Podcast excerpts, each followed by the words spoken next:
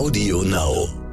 Die ADHS-Kinder, die müssen sich immer wahnsinnig viel auspowern, damit sie zur Ruhe kommen. Oder, naja, die dürfen sich wie alle Kinder auch auspowern, aber vor allem brauchen die Unterstützung da drinne, Ruhe zu erlernen, also sag ich mal im ersten Gang zu fahren. Und dafür einfach nur zu gucken, welche Fähigkeiten und Fertigkeiten Bübchen musst du noch lernen, kannst du noch nicht, wobei kann ich dich unterstützen.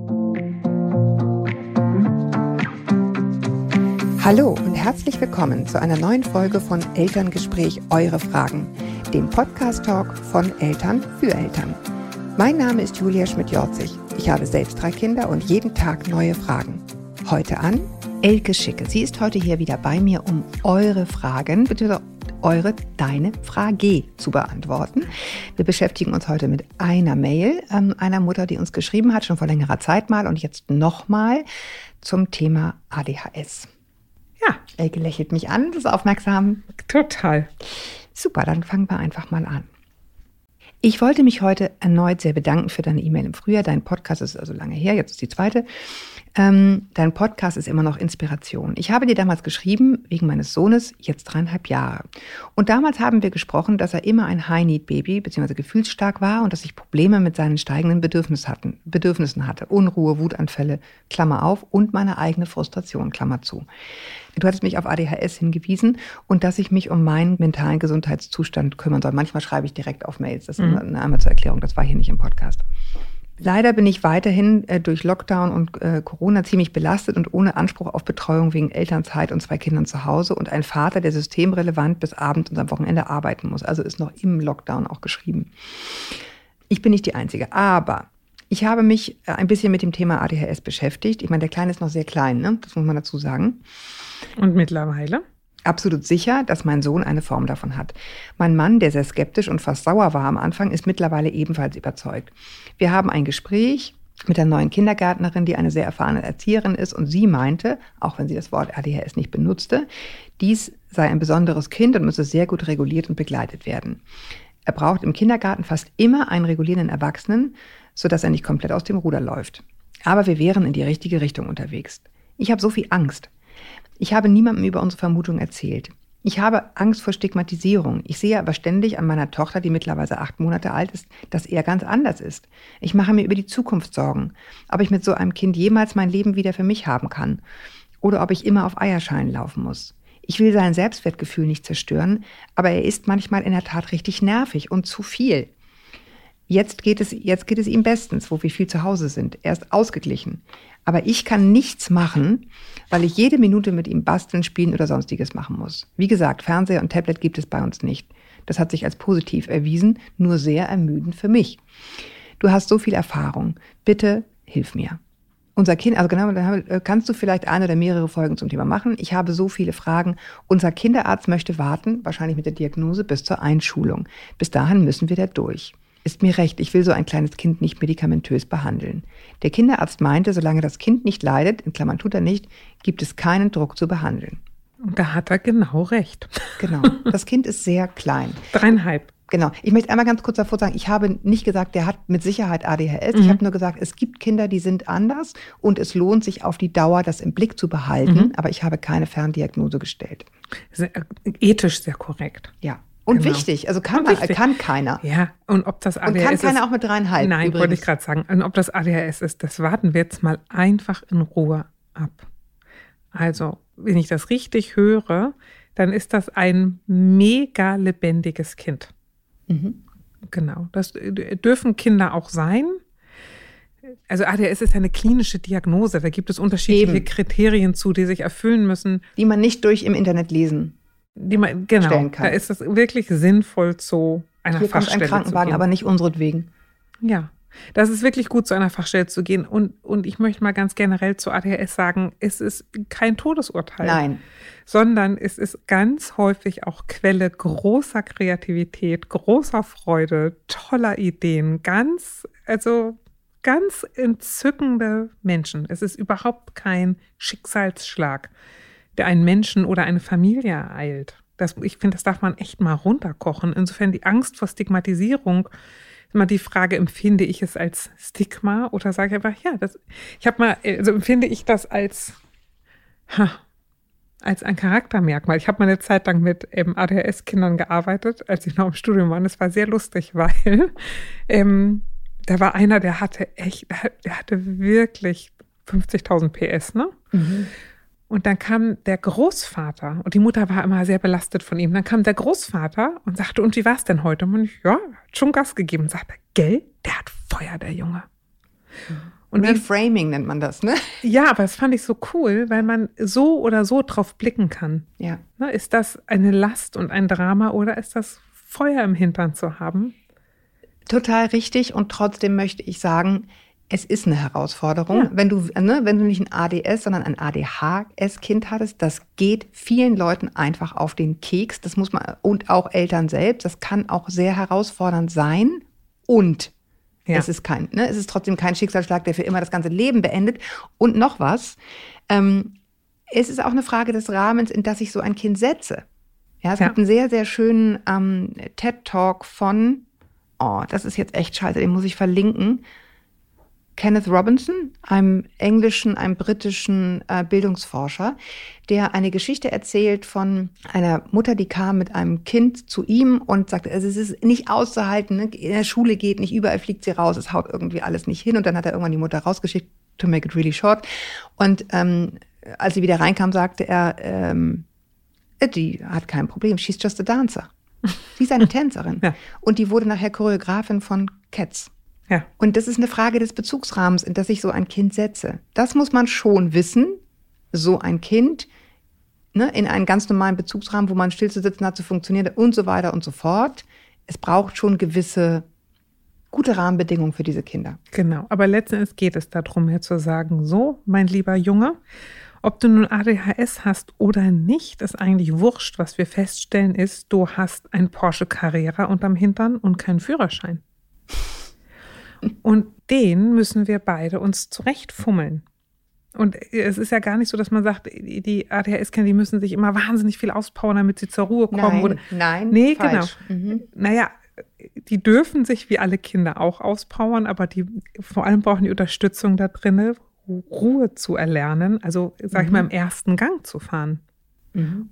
Und dafür einfach nur zu gucken, welche Fähigkeiten und Fertigkeiten Bübchen musst du noch lernen, kannst du noch nicht. Wobei kann ich dich unterstützen und eben nicht das, was sie tut, sagen, ich gleiche das alles aus. Der ist irgendwie so und ich mache ganz viel, um das auszuhalten oder damit er es aushalten kann, sondern auch da auf eine, eine Gewichtsverlagerung zu kommen, jetzt mit dreieinhalb. Aber mhm. so nach und nach immer mehr zu sagen, ich verlange dir ab, dass du etwas hinbekommst und das, was sie ihm abverlangt an Selbststeuerung und Ruhe, immer so zu portionieren, dass für ihn hinten rauskommt, habe hab ich ihn wieder geschafft bin ich der Held, super. Habe ich ja mit der Stoppuhr zwei Minuten ausgehalten, Mensch, ich bin, bin richtig krass. Ja, ja genau. Also ihm Aber eben erlernen, ne? Nicht, genau. das muss er jetzt lernen, deswegen geht er jetzt raus. Nee, genau, ihm zu helfen, über Erfolgserlebnisse immer wieder zu merken, ich kann mein Porsche fahren. Und dazu gehört auch zu sagen, so wie du bist, bist du ehrlich gesagt von hinten bis vorne großartig.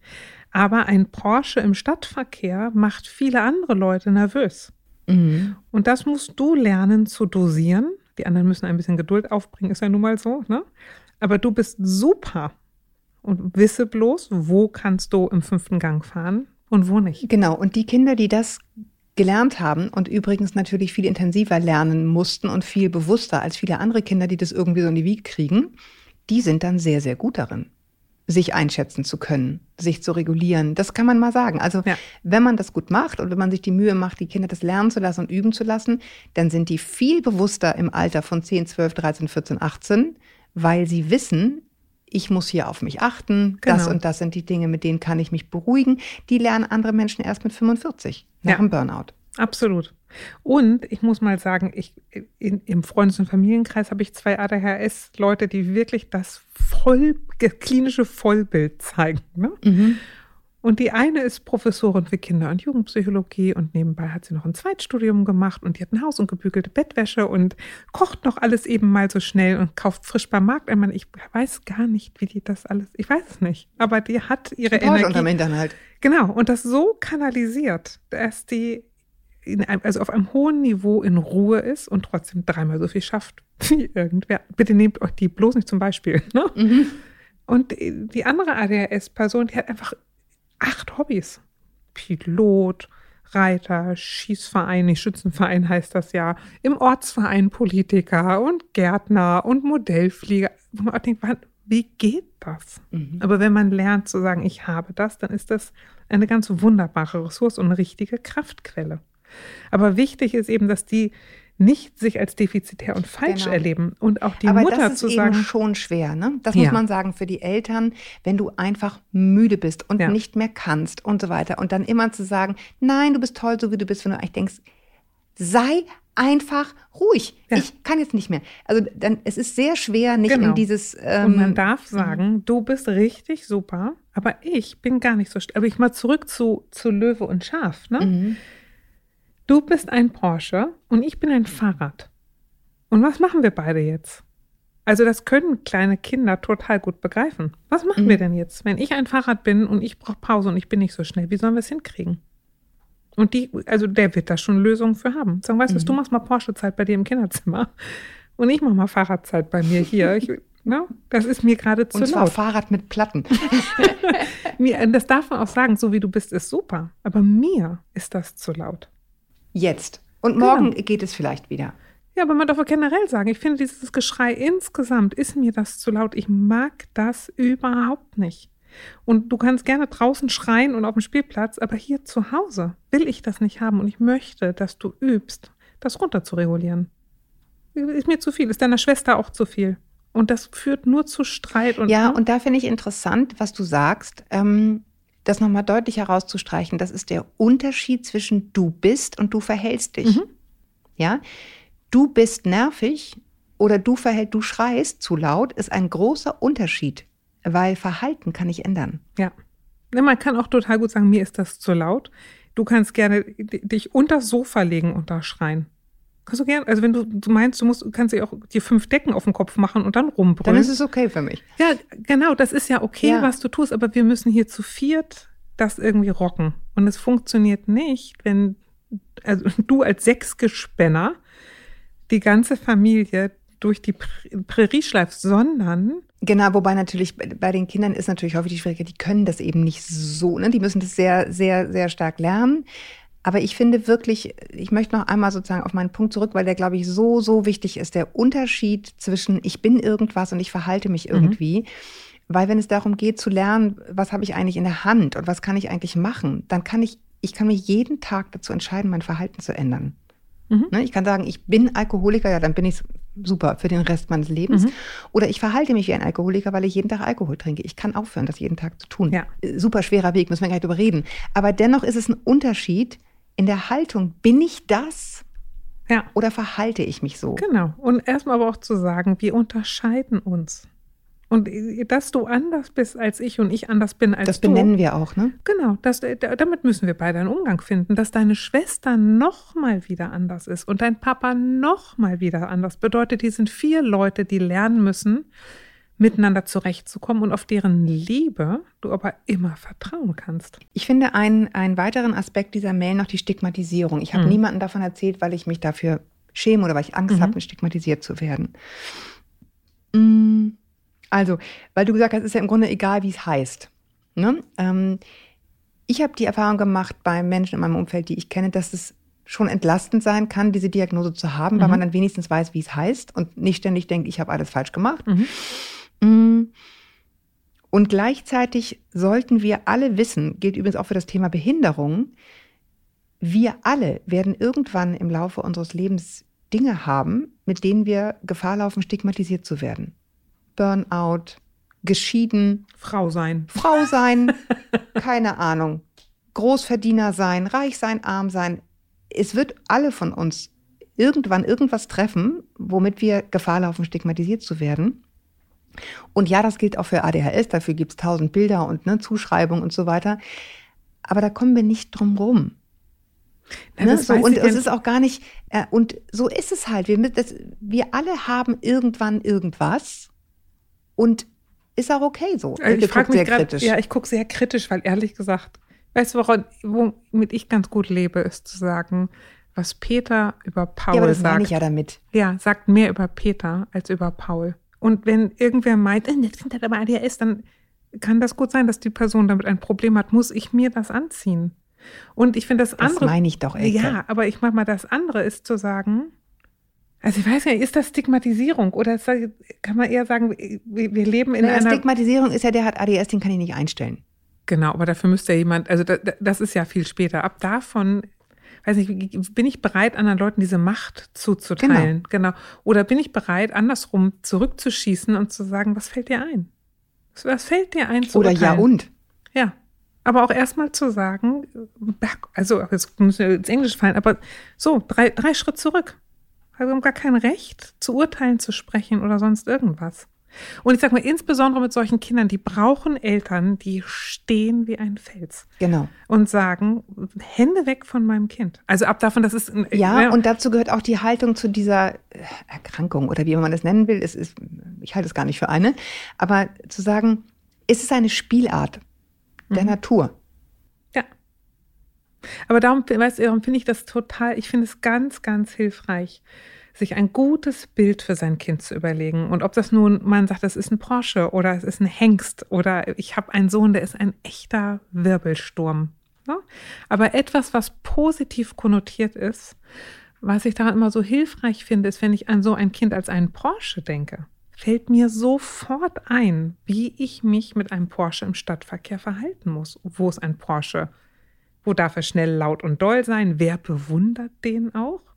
Und wer rümpft eher die Nase und findet das schwierig oder nicht? Aber etwas zu finden, wo die Mutter oder die Familie und auch der Sohn positiv freundlich andocken können und wo der Sohn sagen kann, ich glaube, ich war heute ein bisschen zu schnell im Stadtverkehr.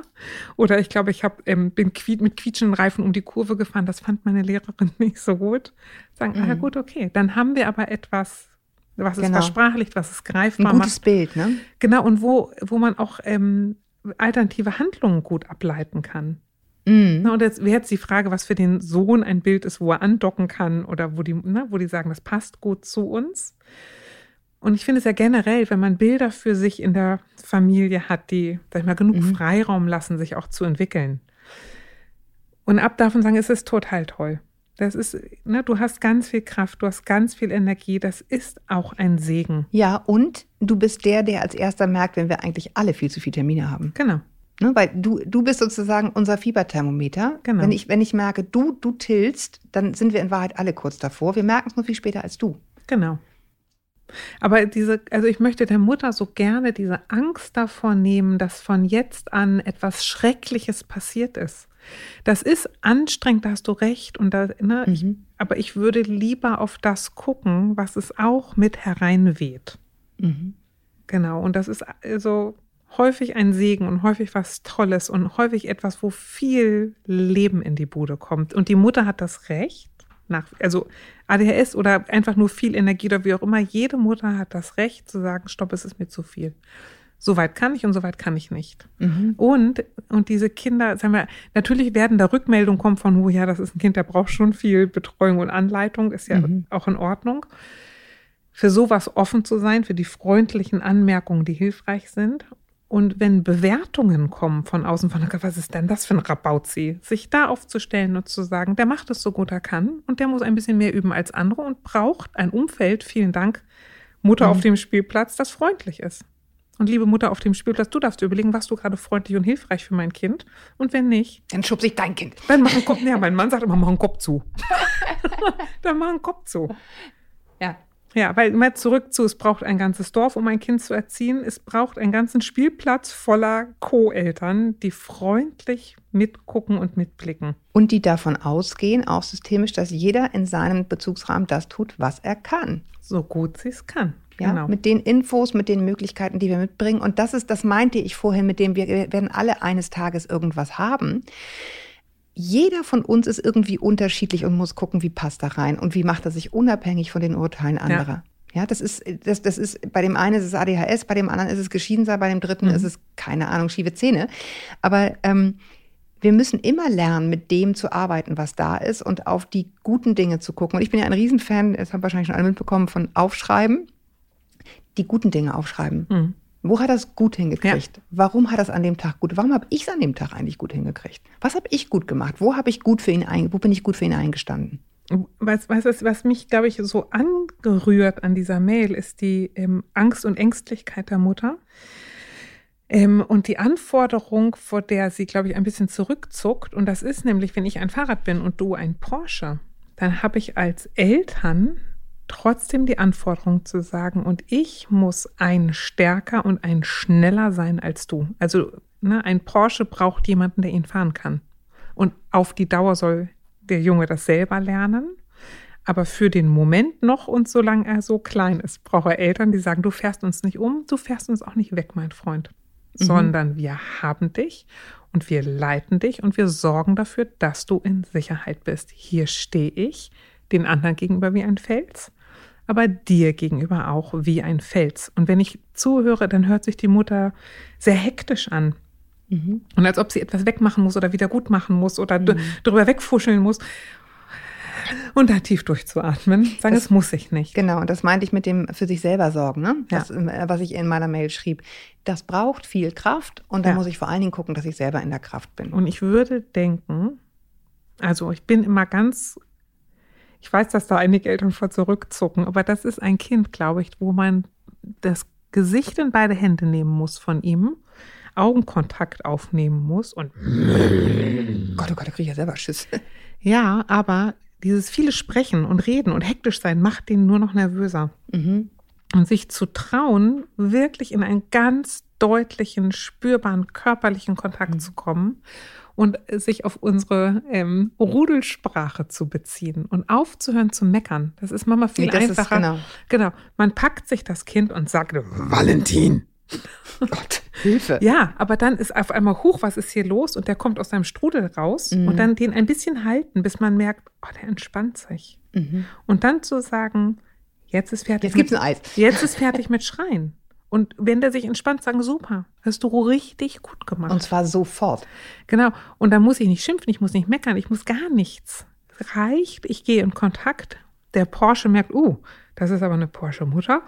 Mhm. Okay, dann ist ja gut. Und dann sagen, du bist super, das haben wir beide gut hinbekommen. Ich habe nicht gemeckert, du hast nicht aufgehört zu schreien, wir sind ein tolles Team, du und ich.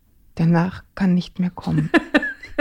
Oder willst du, schon, willst du jetzt noch was sagen, Elke? Ja, ne? Du, ich bin heute so im Fluss. Ich, ja. ich, es ich habe ein besonderes Herz für diese Kinder. Ja. Wirklich, ich mag ich die auch. so gerne. Ich finde die so toll. Und mir tut es so leid, dass die ständig mit ihrem Porsche irgendwo Ecken abfahren. Mhm. Ja, und ähm, man neigt ja dazu zu sagen, weiß ich nicht, ähm, ich hab dich lieb, was immer auch kommt. Mhm. Oder egal was. Ne? Und eigentlich ist das schon ein bisschen problematischer Satz, weil mitschwingt, auch wenn du mich total enttäuscht, weil du ADHS hast. ja, auch dann habe ich dich lieb. Und, und, schon davor würde ich sagen, stopp. Mhm. Ne? Ich habe dich lieb. Ja. Punkt. Ja. Jetzt habe ich mal das letzte Wort gehabt. Jetzt fängt sie, holt sie schon wieder Luft. Sag mal, Elke, sag mal, was willst du denn noch Nein, sagen? ich glaube, äh, da hat die Mutter tatsächlich recht und müssen wir uns über das Thema öfter unterhalten, weil es wirklich umfassend ist und mal, ob es jetzt ADHS ist oder nicht, einfach nur Kinder mit wahnsinnig viel Energie.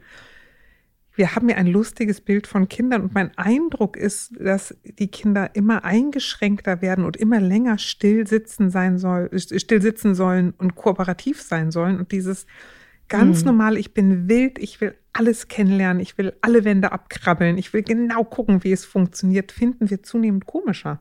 Mhm. Und eigentlich ist es ein ganz, also ein, etwas ganz Natürliches. Ich will rumgucken, mehr und noch mehr. Und ich krieg den Musst Hals du immer alles voll. anfassen? Ja. Ja, muss, ja, genau. Und sagen, es sind keine, es sind keine dressierten Schoßhunde, es sind Kinder und ein Glück gucken die sich um. Danke, Elke. Mhm. Aber es kommt immer noch so viel Kluges, dass ich dann doch denke, doch, das hören wir uns jetzt auch noch an. Das ist einfach richtig und gut. Elke, ich danke dir fürs Kommen. Gerne. Ich danke für diese Mail. Ich danke für alle Mails, die wir bekommen. Es sind sehr viele und ich bin froh, dass wir sie kriegen. Schreibt uns bitte weiterhin. Bewertet uns sehr gerne auf iTunes, damit uns noch mehr HörerInnen angezeigt bekommen. Das ist nämlich immer dann der nennt man das eigentlich Logarithmus, Algorithmus? Algorithmus. Algorithmus.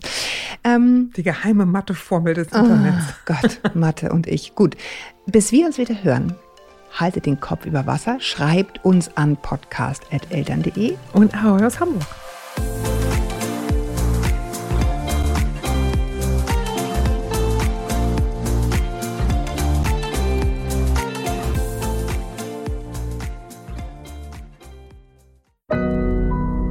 Audio Now.